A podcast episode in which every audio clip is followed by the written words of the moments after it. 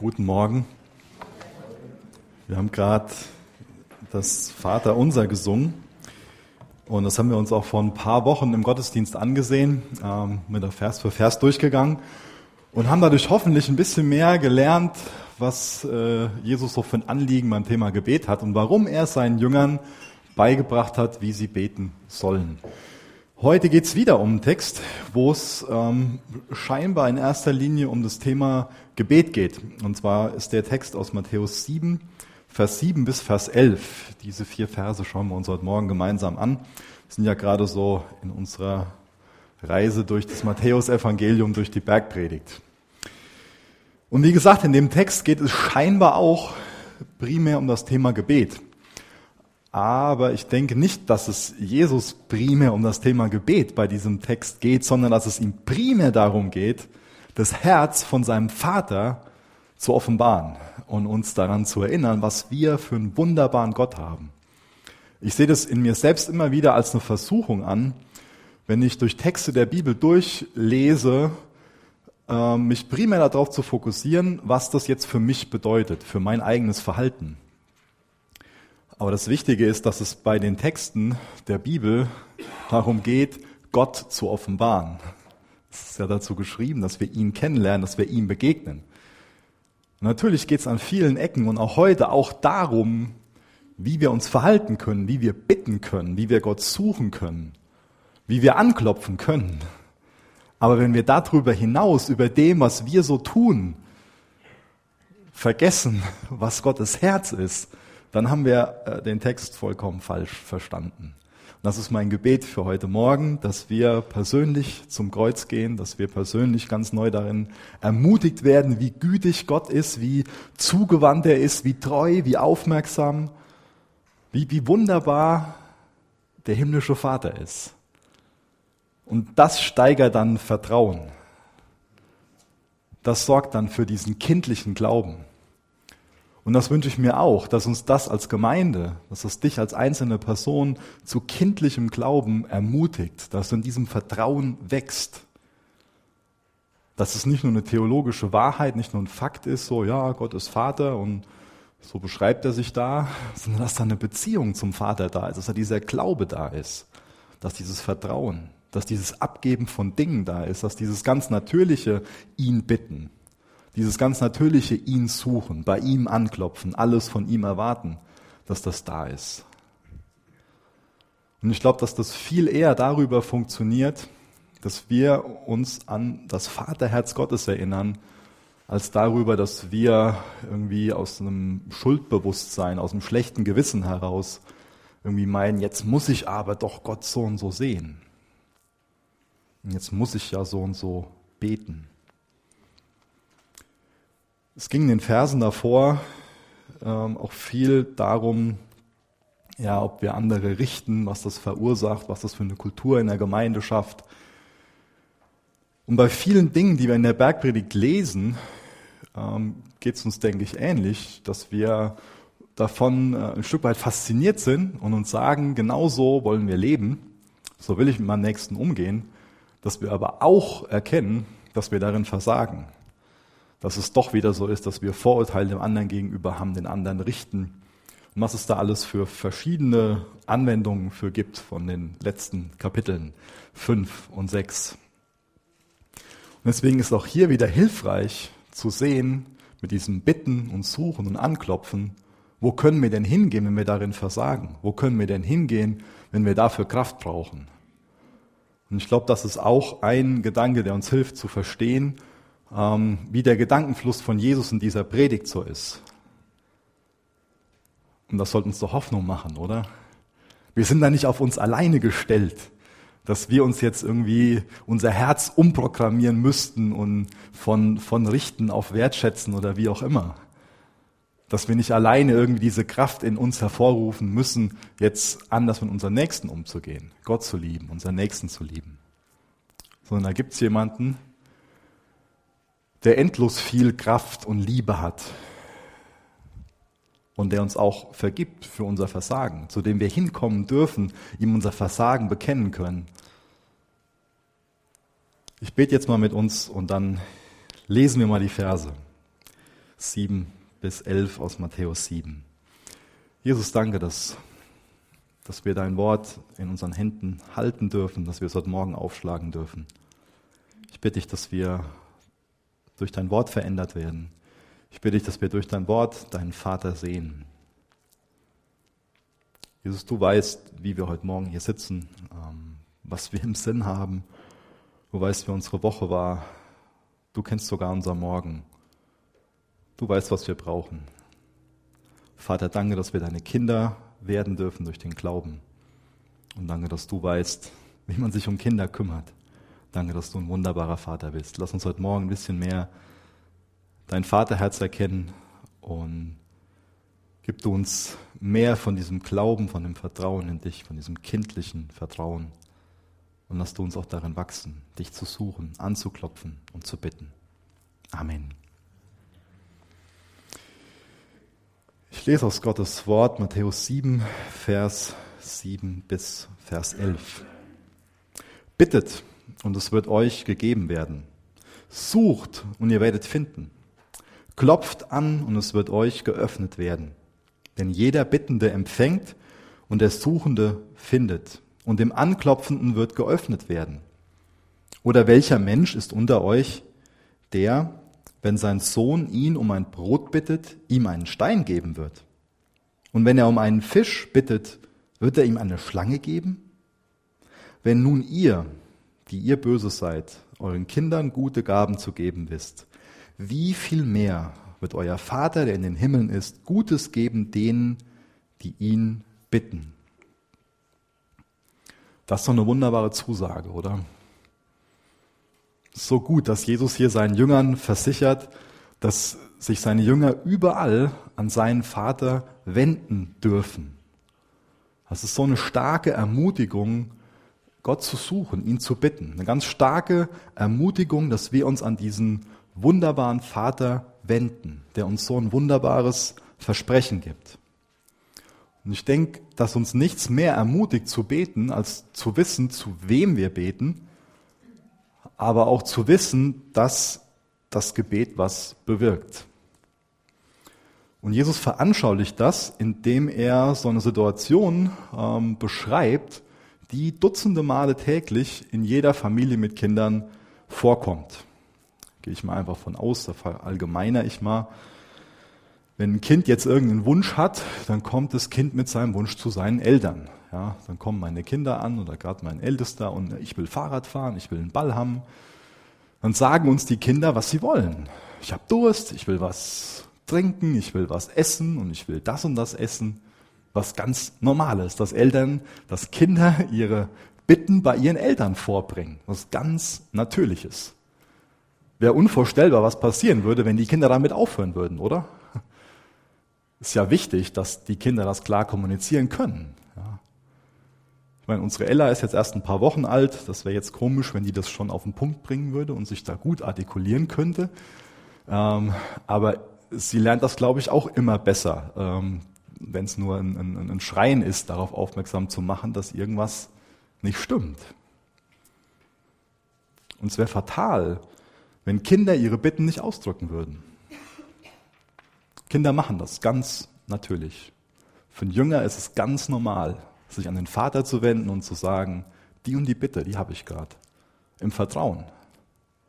Im Vertrauen auf den Vater. Und wenn die Kinder dann die Eltern nicht sehen, dann suchen sie die Eltern. Dann ist der Papa vielleicht im Garten am Holz machen oder die Mama ist am Wäsche abhängen oder was auch immer, dann rennen die Kinder raus. Dann ist die Bitte nicht einfach so erledigt, sondern dann wird gesucht. Eine ganz alltägliche Situation, die Jesus hier beschreibt. Dann hilft es selbst nicht, wenn man sich auf dem Klo einschließt, um mal wenigstens kurz Ruhe zu haben, sondern auch da kommen die Kinder hin und klopfen an. Ja. Jetzt wisst ihr, wie es zumindest bei uns zu Hause ist. Also da ist so eine, so eine Dauerhaftigkeit da in diesem Bitten. Und das wird auch ganz gut deutlich, wenn man sich den Text mal auf Griechisch durchliest. Da wird es noch deutlicher, dass das so ein anhaltendes Bitten ist. So ein beständiges Suchen. Ein beständiges Anklopfen.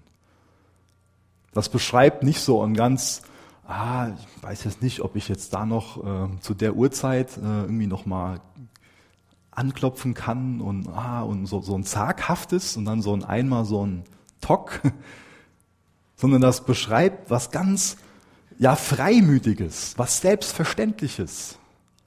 Natürlich gehen die Kinder zu den Eltern. Da ist es denen sogar egal, wenn man am Samstagmorgen normal mal ausschlafen könnte, ja. Dann kommt man trotzdem um halb sieben rein. Und selbstverständlich ist die Erwartung, ist der Glaube da. Die Mama, der Papa, die hören zu.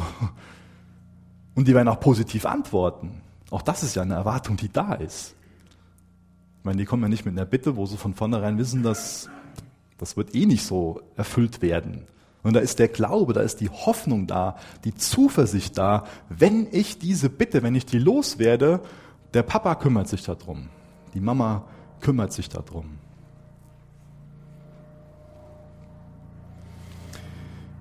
Jetzt ist es bei uns Eltern so, dass wir ähm, stark ähm, begrenzt sind, limitiert sind. Dass unser Tag nur 24 Stunden hat, dass ähm, wir nicht grenzenlos Geld haben, auch nicht ähm, grenzenlos Energie. Wir sind äh, ich weiß ja nicht, was das richtige Wort ist. Beschränkt hört sich so beschränkt an, aber ich meine, limitiert. Also wir haben nicht, nicht grenzenlos davon. Vielleicht ist beschränkt auch schon mal das richtige Wort und trifft es eher da so den, den Nagel auf den Kopf. Also brauche ich jetzt natürlich nur für mich. Und trotzdem bekommen wir das hin, unseren Kindern ein Glas Wasser zu geben. Trotzdem, obwohl wir begrenzt sind, bekommen wir es mehr oder weniger gut hin, uns um unsere Kinder zu kümmern, ihnen das zu geben, was sie brauchen. Das ist so die, diese Argumentation, die, die Jesus hier bringt. Obwohl wir böse sind, auch obwohl wir nur begrenzt viel Liebe, Geduld haben, auch Mittel zur Verfügung haben, obwohl das so ist, reagieren wir auf die Bitten von unseren Kindern und wollen sie segnen, wollen für sie da sein, wollen ihr Bestes und verfolgen auch oft ihr Bestes. Aber wenn das bei uns schon der Fall ist, wie viel mehr wird das dann bei unserem himmlischen Vater der Fall sein, der nicht limitiert ist, der allmächtig ist, der nicht gucken muss, ah, eine Finanzplanung machen muss. Komme ich jetzt diesen Monat noch hin oder der nicht gucken muss, ja, wenn ich das auch noch mache, dann bin ich überfordert, dann habe ich weniger Schlaf oder das und das. Er ist Gott. Da gibt es keine Limitierung von ihm. Er muss nicht irgendwie weise sein, seine Kraft einzuteilen. Er ist nicht samstags morgens gestresst, wenn er aufgeweckt wird und gesagt bekommt, hier, das und das. Er schläft nicht. Er hat da keine Limitierung. Seine Liebe ist nicht begrenzt, die ist grenzenlos. Er hat grenzenlose Ressourcen. Wenn nun ihr, die ihr böse seid, euren Kindern gute Gaben zu geben wisst, wie viel mehr wird euer Vater, der in den Himmeln ist, Gutes geben denen, die ihn bitten. Die Rabbiner, die nennen diese Argumentationsweise Kal Vechomer leicht und schwer übersetzt. Das ist also so ein wie viel mehr Argument. Es wird hier vom Geringeren auf das Größere geschlossen. Wenn das Geringere schon wahr ist, wenn wir uns als Eltern schon so bemühen, sich, wenn wir uns schon so um unsere Kinder kümmern, wie viel mehr ist es dann wahr, dass Gott sich so und so kümmert, so und so für seine Kinder da ist. Wenn wir uns also bewusst machen, dass Gott unser Abba-Vater ist, dass er unendlich gut und freundlich und treu und zugewandt ist, dann wird das doch unser Gebetsleben verändern, oder? Ich muss so an, an äh, zwei verschiedene Vorgesetzte denken, die ich mal hatte. Der eine, der war ähm, bemüht in der, in der Ausbildung ähm, auf Fragen zu antworten und, und zu helfen. Zu dem konnte man hingehen und er hat sich Zeit genommen, nochmal Dinge zu erklären und auch so alles an Werkzeugen und so bereitzustellen, die man gebraucht hat. Ähm, und das waren super Voraussetzungen, um lernen zu können. Das war klasse. Zu dem konnte man hingehen und ähm, der hat sich so gut als konnte Zeit genommen und hat investiert so. Da ist man gerne oder bin ich gerne hingegangen und habe gesagt, kannst du mir bitte da und da helfen? Ich habe aber auch schon mal ähm, in der Ausbildung einen Vorgesetzten gehabt, ähm, ja, der hat sich eher um andere Sachen gekümmert. War auch nachvollziehbar. Ist jetzt gar nicht so, dass ich ihm das total angreide. Der hat einfach sonst viele Aufgaben in der Firma gehabt. Ich beschreibe das deswegen, dieses Szenario, um zu zeigen, ähm, bei ihm bin ich mal hingegangen und habe gesagt, kannst du mir bitte so und so. Ähm, aber da war das Bitten nicht länger irgendwie beständig. Da war kein Vertrauen, keine Hoffnung, keine Zuversicht da, dass auch die Bitte wirklich erfüllt wird, dass das nicht irgendwie so vergebens ist. Das heißt, es ist ein Stück weit auch ähm, von meinem Denken über mein Gegenüber abhängig, ob ich zu der Person hingehe und sage, bitte, ob ich die Person suche und am Büro anklopfe. Deswegen kann auch unser Gebetsverhalten, also es kann so sein, dass dass die Tatsache, wie wir bitten, wie wir Gott suchen und wie wir anklopfen, auch uns was darüber ähm, sagt, was wir wirklich von Gott denken, was wir für ein Gottesbild haben, ob wir meinen, dass er uns zugewandt ist, ob wir das im Vertrauen, im kindlichen Vertrauen annehmen, diese Beschreibung, die uns Jesus hier liefert, oder ob wir doch eher ein ganz anderes Gottesbild haben. Jesus vermittelt uns hier ein ganz, ganz schlichtes Gebetskonzept. Wenn wir zu Christus gehören, wenn wir zu ihm gehören, dann ist Gott unser Vater, dann sind wir seine Kinder und dann richten wir ganz selbstverständlich unsere Bitten an ihn. Das ist dieses kindliche Vertrauen, dieses, die Mama, der Papa macht das schon, wie das in jeder Familie der Fall ist bevor Vertrauen zerstört wird. Jesus argumentiert hier also mit den Eigenschaften Gottes, dass er ein liebender, dass er ein fürsorglicher Vater ist. Ist uns ja schon durch das Vaterunser bewusst geworden. Unser Vater. Christliches Gebet richtet sich an den Vater.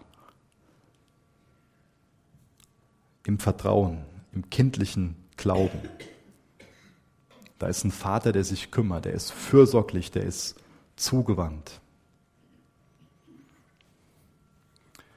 Und er hört. Er erhört Bitten. Ist ja eine klare Verheißung, die wir hier gelesen haben. Ein klares Versprechen, dass Bitten gehört, auch erhört werden. Was, was machen diese Verheißungen mit dir? Glaubst du diesen Verheißungen? Hast du da so eine Zuversicht, dass du sagst, ja, Gott ist so und er geht auch so mit unseren Bitten um, wie da beschrieben ist? Wenn wir jetzt so den Predigtext lesen, dann müssten wir eigentlich davon ausgehen, dass alle Christen total gerne, total fröhlich und auch total viel beten, oder? Wenn wir jetzt nur den Text lesen, ist das selbstverständlich dass wir als Christen total gerne, total fröhlich und total viel beten. Und trotzdem ist das ja nicht so in, in der Praxis immer der Fall. Es gibt Christen, bei denen ist das eher so. Und es gibt leider auch ganz viel Gebetslosigkeit. Es gibt Gründe, warum wir nicht beten. Ein Grund, den ich schon mal öfters gehört habe, ist, so dieses, dieses Vorurteil, so ja, als ob man Gott sagen müsste, was einem fehlt. Ja? So ein Satz, den ich oft gehört habe. So, wenn Gott doch eh weiß, was ich will, warum gibt er mir das dann nicht einfach? Ja? Schon mal so ein Einwand, der kommt. Warum soll ich ihn dann noch um was bitten? Also bei mir ist es so, dass wenn ich was von meinem Vater will, dass ich dann recht ähm, hartnäckig auch damit sein kann, ihn so lange zu bitten, bis ich eine klare Antwort habe. Und auch an der Art und Weise, wie ich meine Bitten ähm, an meinen leiblichen Vater wende, ähm, kann ich dran messen, wie wichtig mir das ist. Wenn das eine Sache ist, die ich ihm so einmal sage, so zwischen Tür und Angel, dann ähm, ist das eigentlich nichts, was, was mir unheimlich auf der Seele brennt, was mir total wichtig ist. Aber wenn es da was gibt, was mir wirklich wichtig ist, dann spreche ich das Thema an, bis ich da Klarheit habe. Und es ist gut, wenn, wenn äh, das gemacht wird und nicht, wenn, äh, wenn auch eine Sache nur einmal angesprochen wird, die einem wichtig ist und man dann sich so sagt, so ja gut, jetzt ist irgendwie so der Ball bei meinem leiblichen Vater und jetzt muss er mal so und so. Sondern so funktionieren ja Beziehungen, dass man miteinander redet.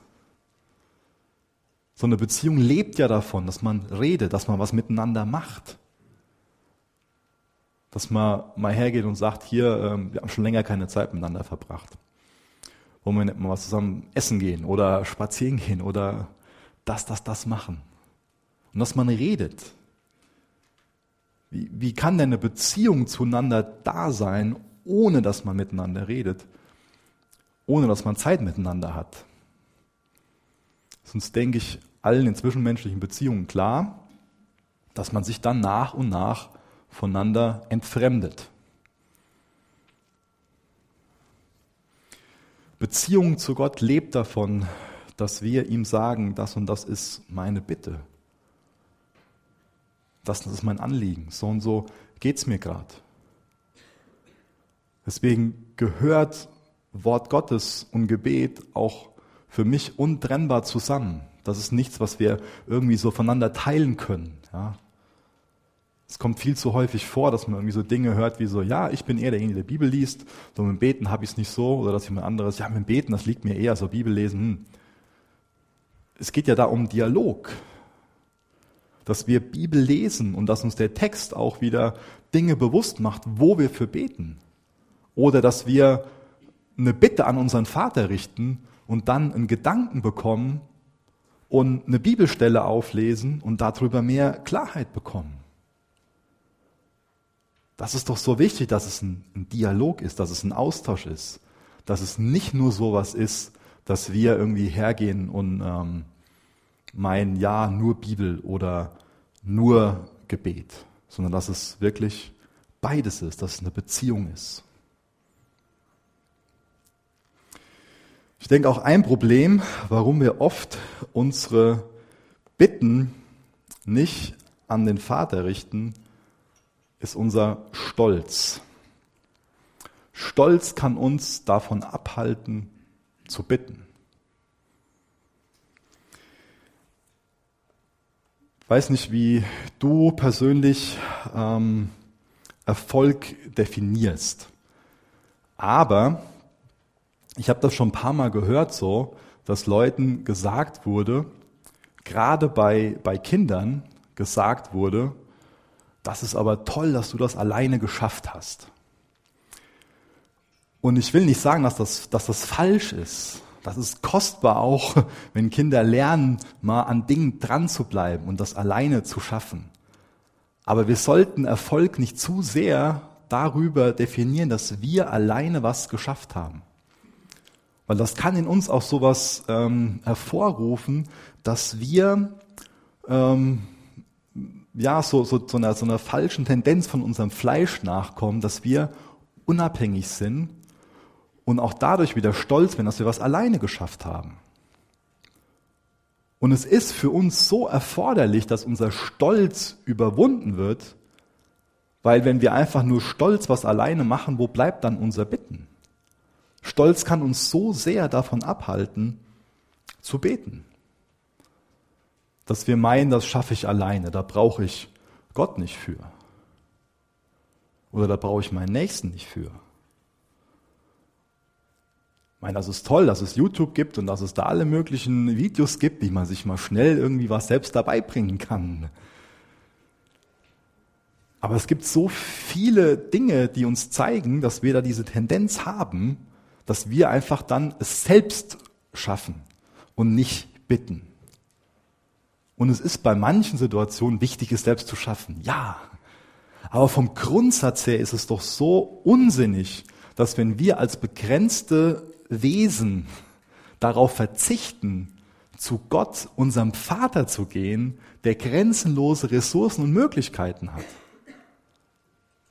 Aber das erfordert natürlich, dass wir dann nicht irgendwie nur stolz sind und meinen, ja, ich schaffe das so und so. Denn wenn wir stolz sind, sind wir einfach nur in dem begrenzt, was unsere Möglichkeiten sind.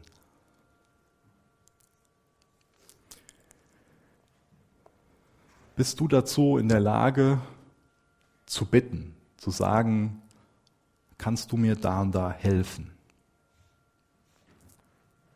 Oder hält dich vielleicht dein Stolz davon ab?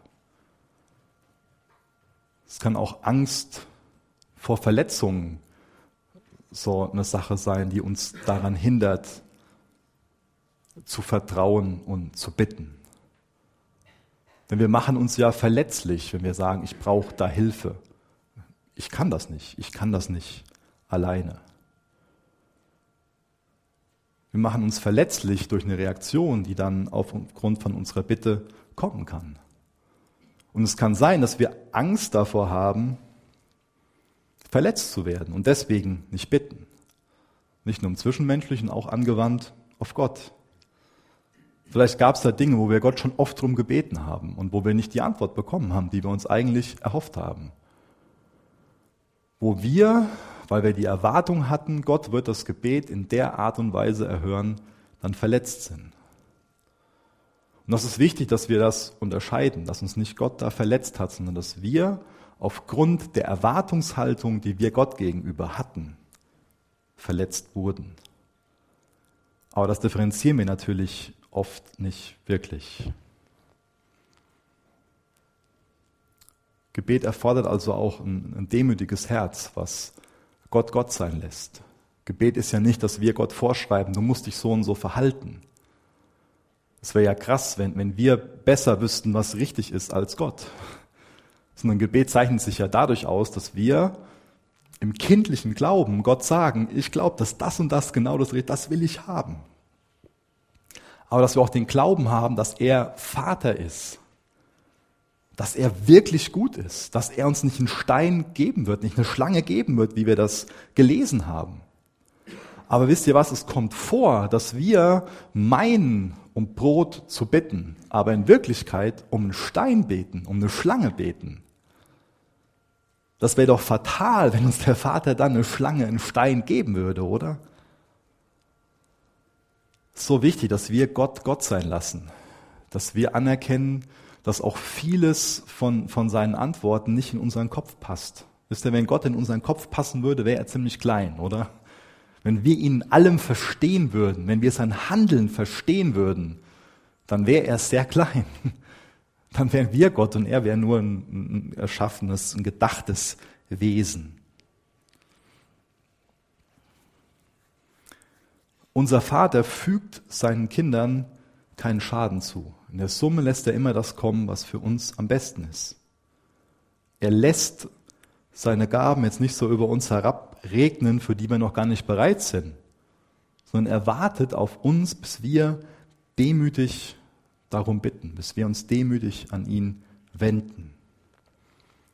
Gebet ist nichts, was ungehörig ist oder was unpassend ist, sondern Gebet ist ein Weg, den Gott für uns bestimmt hat, damit wir vor ihm bewusst zum Ausdruck bringen, was wir brauchen.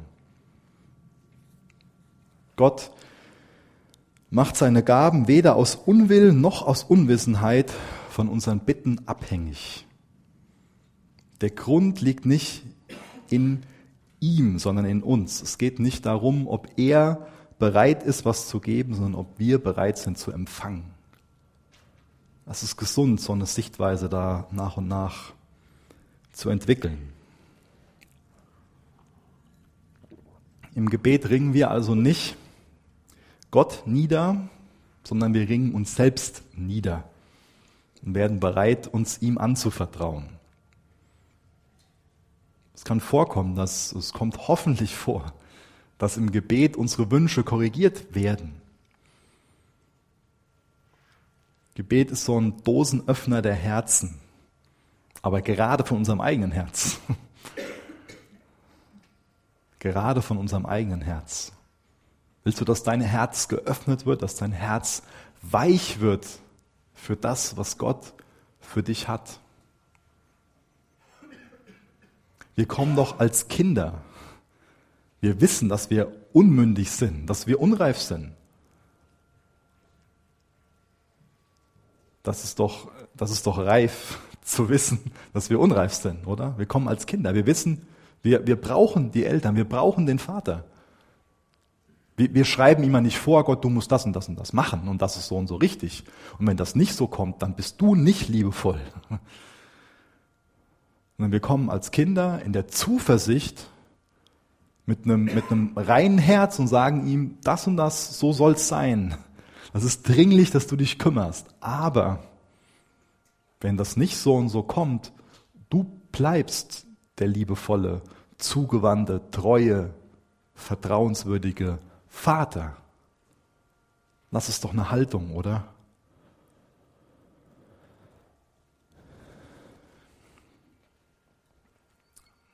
Ein weiteres Vorurteil, warum Gebetslosigkeit existiert, ist diese Vorstellung, dass Gebet unnötig ist. Wenn wir uns so umsehen, es gibt ja viele Menschen, die nicht beten und denen es von außen betrachtet richtig gut geht, oder?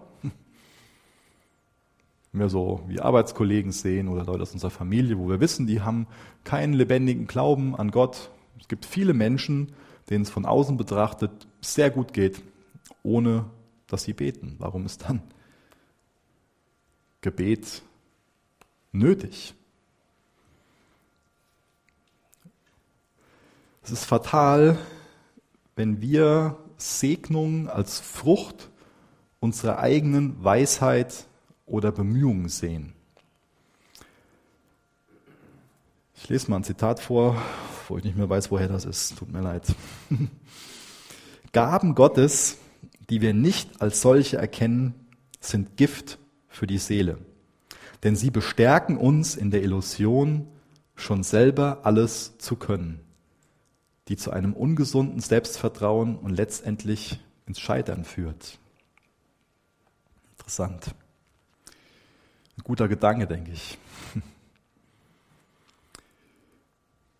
Ist es für dich eine Option, gottlos zu leben? Ich denke, wenn wir aufhören zu beten, dann werden wir gottloser leben, oder? Also wer sagt, dass Gebet unnötig ist, der sagt damit auch, dass eine Beziehung zu Gott unnötig ist. Die Beziehung lebt von Gebet, von Zeit. Ich weiß nicht, wie das bei, bei dir ist, aber wenn ich bete, dann passieren zufällig Dinge. Wenn ich nicht bete, passiert zufällig nichts.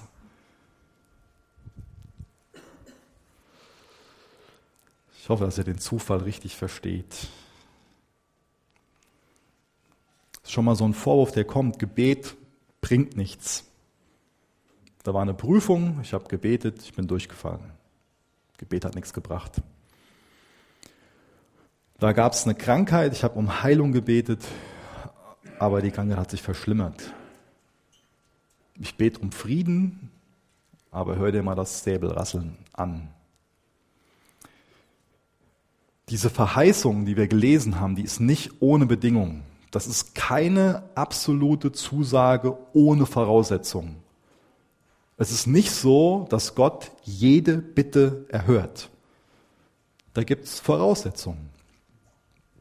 Gebet ist also nicht so ein Sesam, öffne dich, kein, kein Zauberstab, keine Wunsch, Wunscherfüllungsautomatik.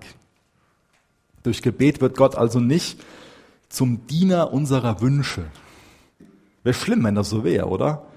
Wenn wir durchs Gebet Gott zum Diener unserer Wünsche degradieren könnten. Frag dich mal, ob du genug Vertrauen in deine Wünsche hast, wenn jedes Gebet erfüllt würde, ob du dann noch beten würdest. Ja? Ich hoffe, dass wir nicht genug Vertrauen in, in unsere Wünsche haben, dass es wirklich das, das Richtige ist. Gott wird uns nichts schenken, was seinem Willen widerspricht. Und dieser Wille, das ist für uns aufs Ganze gesehen immer das Beste. Ich lese euch noch ein Zitat vor von Lloyd Jones. Der hat geschrieben, ich danke Gott, dass er nicht bereit ist, mir alles zu geben, worum ich ihn gerade einmal bitten könnte. Ich bin Gott zutiefst dankbar für manche Gebete, die er mir nicht erfüllt hat, wie auch für gewisse Türen, die er mir vor meiner Nase zugeschlagen hat. Der Mann hat recht. Ja, wenn Gott mein Gebet als ähm, 15-Jähriger erhört hätte, ähm, in Bezug auf das Mädel, in das ich da verliebt war, ähm, ich führe es nicht weiter aus, sonst gibt es Diskussionen beim Mittagstisch.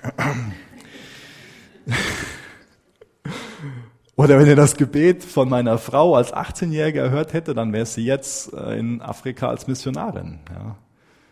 Ich war mit 18,5 in Kolumbien und da hat mein Herz für Kolumbien geschlagen. Ja, ich will hier als Missionar sein und nur dir dienen. Und das Gebet hat Gott nicht erhört.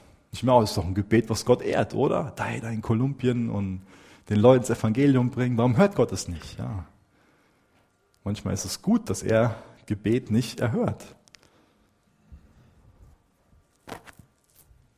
Oder auch andere Dinge. Ähm, wir haben ihn mal intensiv um ein Haus gebeten und es ist so gut, dass er das Gebet nicht erhört hat.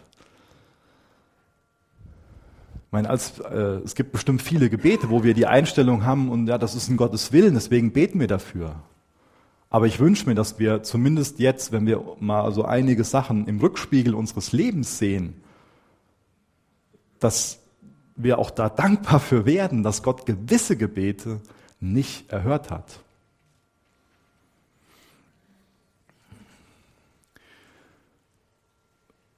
Ich denke, dass wir auch aufgrund von, von den paar Versen ein paar Dinge in Bezug auf Erziehung lernen können. Ich habe ja eben schon mal beschrieben, dass man natürlich als Eltern gerne den Kindern ähm, so die Wünsche beantworten will. Aber wir wissen doch auch, dass nicht alles gut ist für unsere Kinder, oder? Also wenn ich meinen, meinen Kindern alle Wünsche erfüllen würde, um die sie mich bitten, dann wären die ziemlich verwöhnt und noch mehr verzogen. Ja? Es ist wichtig, dass wir als Eltern lernen, gewisse Wünsche nicht zu erfüllen.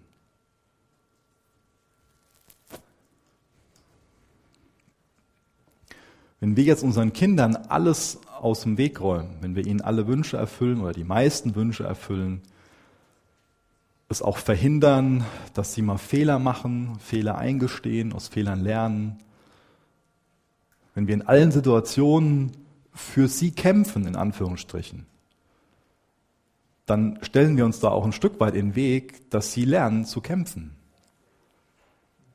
Und dann wachsen die in so einer ganz behüteten Blase auf und meinen, es geht nur um mich. Und was wir in Wahrheit machen, ist, dass wir keine Liebe unseren Kindern gegenüber ausdrücken, sondern dass wir sie unselbstständig machen, dass wir Narzissten erziehen, die meinen, die ganze Welt dreht sich nur um mich. Es geht nur darum, dass meine Wünsche erfüllt werden. Das sind wir wie so Helikoptereltern, die es verhindern, dass ihre Kinder konfliktfähig werden die es verhindern, dass ihre Kinder eigenständig leben. Gott ist kein Helikopterpapa. Er will uns dabei helfen, dass wir eigenständig leben können. Er will auch, dass wir an Herausforderungen wachsen und reifen, dass wir konfliktfähig werden, dass wir eigenständig werden, dass wir reif werden. Aber wenn Kinder in so einer Blase aufwachsen, und dann irgendwann als junge Erwachsene oder mit der Ausbildung oder wann auch immer dann Gegenwind bekommen und es war nichts da vorher in ihrem Leben, was, das, was sie dazu veranlasst hat, da äh, kräftig zu werden, Wurzeln zu schlagen. Wie, wie wollen sie denn dann irgendwie funktionieren in dieser Welt? Vielleicht hilft uns die Perspektive auch zu verstehen, warum Gott nicht alle Bitten erfüllt. Er will uns nicht in so einen goldenen Käfig setzen. Und er will auch, dass wir, dass wir reifen. Dass wir eigenständig werden. Nicht in dem Sinn, dass wir unabhängig werden. Aber dass wir als erwachsene Christen in dieser Welt Salz und Licht sein können. Gott erzieht uns, weil er uns liebt. Wenn wir unsere Kinder nicht erziehen würden, würde das irgendwie Liebe ihnen gegenüber ausdrücken? Würden wir ihnen damit was Gutes tun? Würden wir ihnen damit einen Gefallen tun? Gott tut uns einen Gefallen damit. Er zeigt uns seine Liebe, indem er uns erzieht. Das waren jetzt so ein paar Gedanken dazu, warum wir schon mal nicht beten und ein paar Gründe, die unterstreichen, warum Gebet so ein großes Geschenk ist. Und als nächstes will ich ein bisschen was zu der Haltung sagen, mit der wir beten sollten. Das habe ich schon hier und da, aber vielleicht dazu noch ein bisschen abschließender was. Also was sollte so unsere, unsere Haltung, unsere Einstellung sein, mit der wir beten? Ehrfurcht vor Gott sollte auf jeden Fall Teil unserer Haltung sein. So der Zugang zu Gott, das ist ein riesengroßes Gnadengeschenk. Das ist unverdient. Das schuldet uns Gott nicht, dass wir beten dürfen, dass wir Zugang zum Gnadenthron haben. Gnade ist ein unverdientes Geschenk. Das ist ein unverdientes Privileg, dass wir als sündige Menschen vor seinen Thron treten dürfen und unsere Bitten loswerden können, mit dem Versprechen, dass er hört. So eine klare Aufforderung, dass wir bitten sollen, suchen sollen, anklopfen sollen.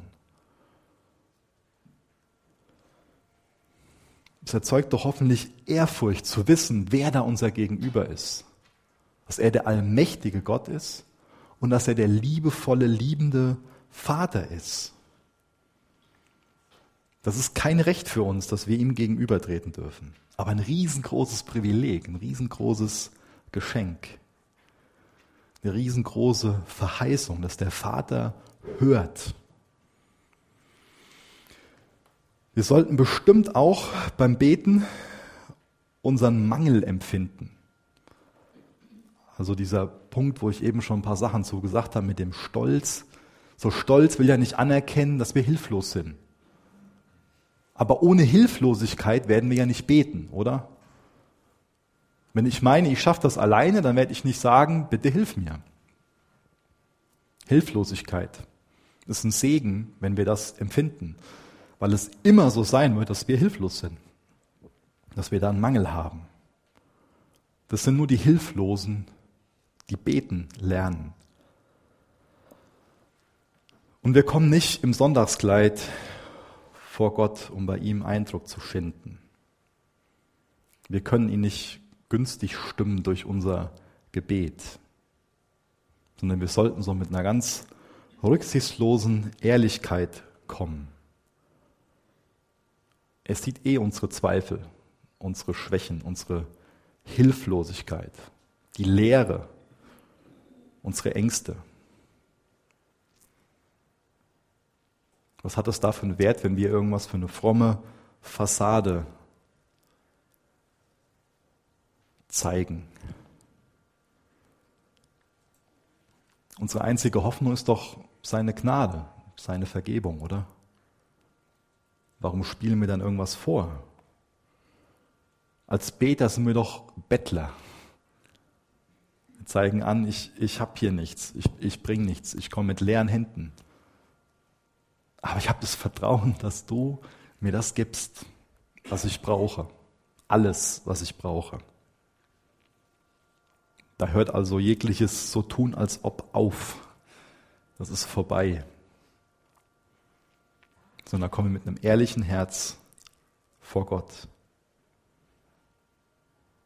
Da ist nicht mehr länger so eine Selbstrechtfertigung, da ist nicht mehr so eine Schuldverschiebung, ist auch kein Selbstmitleid mehr, kein geistlicher Hochmut, sondern sind wir ehrlich und bringen unsere Not. Ich lese mal vor, was Luther dazu geschrieben hat. Ähm, wieder deutliche Worte. Denn er weiß, dass wir blöde sind und uns scheuen, unsere Not Gott vorzutragen, als unwürdig und ungeschickt, fühlen den Mangel wohl, können es nicht herausbringen, denken Gott sei so groß und wir so geringe und unwürdig, dass wir nicht beten dürfen. Darum reizt er uns von solcher Blödigkeit und Gedanken, dass wir ja keinen Zweifel haben, sondern nur getrost und kecklich hinabgehen. Ich finde es das gut, dass er so eine Balance in diesen Worten ausdrückt. Aus der einen, auf der einen Seite so ein, so ein stilles Vertrauen, aber auch eine zuversichtliche Hoffnung. Das ist mir, äh, das ist ein Gedanke, der ist mir wichtig geworden, ähm, dass wir beim Beten so gewisse Spannungsfelder, so gewisse Dinge, wo wir vielleicht meinen, dass das Widersprüche sind, dass wir die nicht auflösen. Dass wir auf der einen Seite mit so einer gewissen, in Anführungsstrichen, Aufdringlichkeit kommen, aber auch mit einer Ergebenheit. Das schließt sich nicht ähm, aus, die, diese beiden Dinge. Das ist das, was ich schon mal beschrieben habe, eben mit diesem, dass wir mit diesem kindlichen, das und das ist es, bitte so und so sieht die Gebetserhörung aus, in Anführungsstrichen. Aber dieses Vertrauen, wenn das nicht nach dem Willen des Vaters ist, dann wird er es anders machen. Ich denke, so ist richtig, aber wenn es dann anders kommt, dann Gott bleibt so, wie, wie er ist. Diese Aufdringlichkeit und die Ergebenheit. Zwei Dinge, die bestimmt auch unser Gebet bestimmen sollten. So ein demütiges Vertrauen und so eine zuversichtliche Hoffnung. Demütiges Vertrauen und eine zuversichtliche Hoffnung.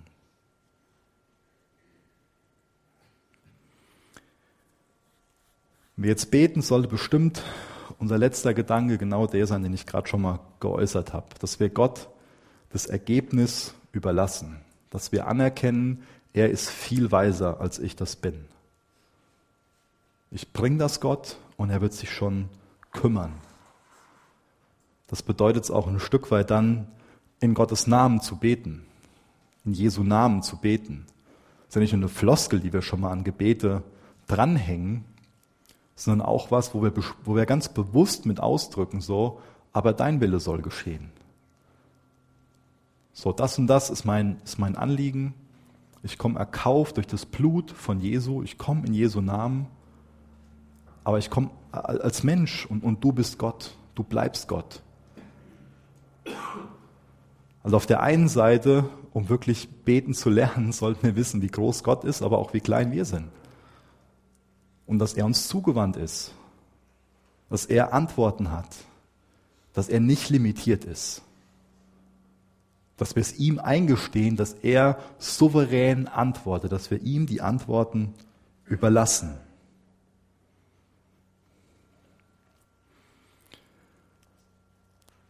denke, in vielen Fällen gibt es so das Problem, dass Menschen schon jahrelang für was beten, wo sie von überzeugt sind, dass es nach Gottes Willen ist, wo Gebet aber nicht erhört wird. Ich habe da eine Geschichte gelesen von einem Tory, der hat ein, ein bekanntes Buch zum Thema Gebet geschrieben. Ähm, und ich lese die mal kurz vor. Ähm, und zwar muss ich noch kurz erklären, bevor ich das lese, war der ganz häufig auf Vortragsreisen ähm, in Bezug auf das Thema gebeten, hat vor großen Mengen zu dem Thema gesprochen und dann ist ihm ein kleiner Zettel zugesteckt worden nach so einer Veranstaltung. Und da hat er Folgendes gelesen. Ähm, sehr geehrter Herr Torrey, ich habe ein großes Problem. Ich bete seit langem um etwas, von dem ich überzeugt bin, dass es nach Gottes Willen ist. Aber ich bekomme es einfach nicht. Ich bin seit 30 Jahren Mitglied der Presbyterianischen Kirche und habe mich immer bemüht, treu und vorbildlich zu sein. Seit 25 Jahren leite ich die Sonderschule und seit 20 Jahren bin ich im Gemeindevorstand.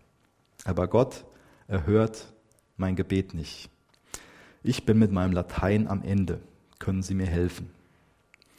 Am nächsten Abend hat dann Tori das ähm, aufgegriffen und hat dann Folgendes gesagt. Dieser Mann meint, dass Gott sein Gebet erhören muss, weil er seit 30 Jahren Gemeindemitglied ist, seit 25 Jahren die Sonderschule leitet und seit 20 Jahren im Gemeindevorstand sitzt. Was macht dieser Mann? Er betet in seinem eigenen Namen. Es ist interessant, dass der Mann nach der Veranstaltung auf ihn zugekommen ist und hat ihm gesagt, sie haben den Nagel auf den Kopf getroffen. Das soll jetzt bestimmt nicht so verstanden werden, dass ich meine, ja, ähm, jeder, der jetzt schon lange ein Gebet vorgebracht hat, und äh, da trifft es drauf zu, ganz gewiss nicht. Aber ich finde es überdenkenswert, ob wir wirklich in Jesu Namen beten oder ob wir in unserem Namen beten. Was ich damit meine, ist, ähm, meinen wir, wir können uns irgendwas bei Gott verdienen? Meinen wir, wir können auf das verweisen, was wir schon alles so gemacht haben und deswegen muss Gott so und so? Ich gehe ja schließlich in die Chapel und ich spende ja schließlich und ich mache das, das, das, das, das, Gott, und jetzt musst du dafür sorgen, dass meine Kinder gerade werden. Ja, oder was es auch immer dann für ein Gebet sein könnte. Beten wir dann in unserem Namen Meinen wir Gott, weil ich so und so bin, deswegen musst du das Gebet erhören in Bezug auf die Kinder, auf den Partner, auf das, das, das, oder kommen wir wirklich in Jesu Namen? Auch das ist so eine wichtige Haltung, dass wir wissen, wir sind einfach nur auf Gottes Gnade angewiesen. Wir kommen mit leeren Händen. Wir kommen nicht in unserem Namen. Aber wir dürfen in Jesu Namen kommen. Er hat uns erkauft mit seinem Blut. Wir gehören zu ihm. In seinem Namen dürfen wir kommen.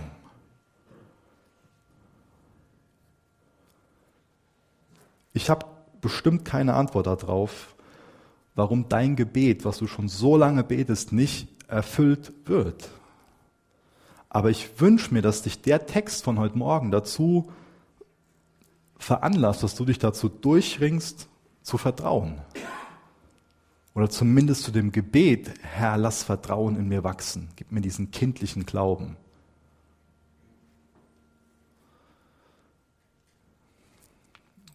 In den Sendschreiben ähm, in der Offenbarung 2.3 geht es darum, dass wir zurückkommen sollten zur ersten Liebe. Und ich denke, ein, eine Anwendung ist dieses kindliche Vertrauen, dass ich nicht in diese Wespe habe. Ähm,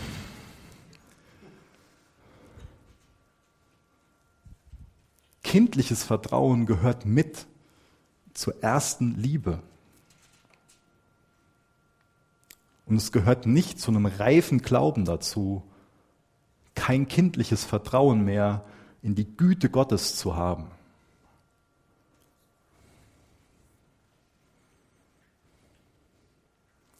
Was hält dich davon ab, zu bitten, Gott zu suchen, anzuklopfen? Es gibt doch bestimmt genug in unserem Leben, wo wir Grund dazu haben, oder? Nicht nur in Bezug auf uns selbst, auf unsere eigenen Unzulänglichkeiten. Es gibt doch Schwächen in deinem Charakter, oder? Wo du selbst drunter leidest, wo deine Kinder, wenn du Kinder hast, drunter leiden oder dein Partner. Gewöhnst du dich an so Dinge, dass du, ah, das ist halt so? Oder suchst du Gott in Bezug auf diese Dinge? Oder ich weiß nicht, was sonst für Anliegen in deinem Leben sind. Aber wie gehst du denn mit diesen Dingen um? Wie gehst du damit um? Ist da dieses Bitten, dieses Suchen, dieses Anklopfen? Weil, weil du weißt, da ist ein liebender Vater, der mir zugewandt ist, der treu ist.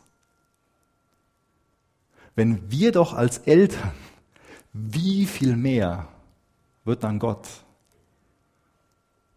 wenn wir schon als Eltern, wie viel mehr wird dann Gott? Wir werden gleich noch Abendmahl feiern. Und ich denke, es gibt nichts, was mehr die Vertrauenswürdigkeit Gottes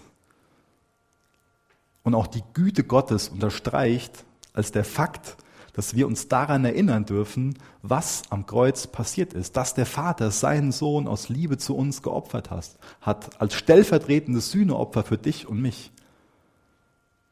Er hat damit so viele Versprechen erfüllt. Und wie will er noch mehr, wie will er noch krasser, noch vollkommener seine Liebe zeigen, als dass er bereit ist, seinen Sohn zu opfern für dich. Er kann doch gar nicht deutlicher zeigen, wie, wie sehr er uns zugewandt ist, wie sehr er treu ist. Oder? Ihr könnt gerne noch mit mir aufstehen, ich will gerne noch mit uns beten.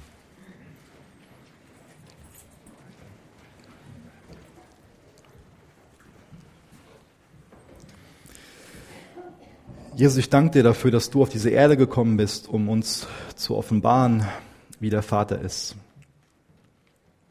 Wenn wir uns in den Evangelien ansehen, wie du dich verhalten hast, wenn wir uns durchlesen, was du gepredigt hast, auch gerade in der Bergpredigt, dann können wir das Herz von deinem Vater sehen, damit uns dadurch klar, wie dein Vater ist. Ich preise dich dafür, Jesus, dass du uns den Vater geoffenbart hast. Und Vater, ich bin dir so dankbar dafür, dass du uns zugewandt bist, dass deine Liebe ohne Begrenzung ist, dass du immer treu bist. Ich danke dir, dass du mir Dinge vorenthältst, die nicht gut für mich sind oder die noch nicht dran sind, und dass du mich mit allem versorgst, was ich brauche. Jesus, du weißt, wie jeder Einzelne, der hier im Raum ist, über dich denkt.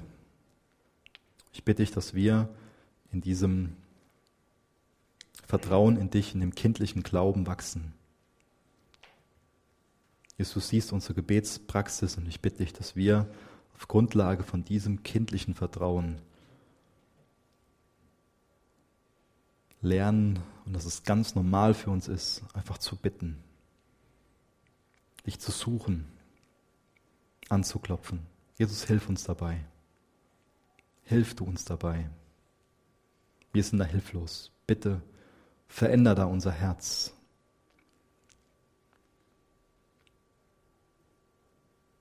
Jesus, du weißt, wer noch überhaupt kein Vertrauen zu dir gefasst hat.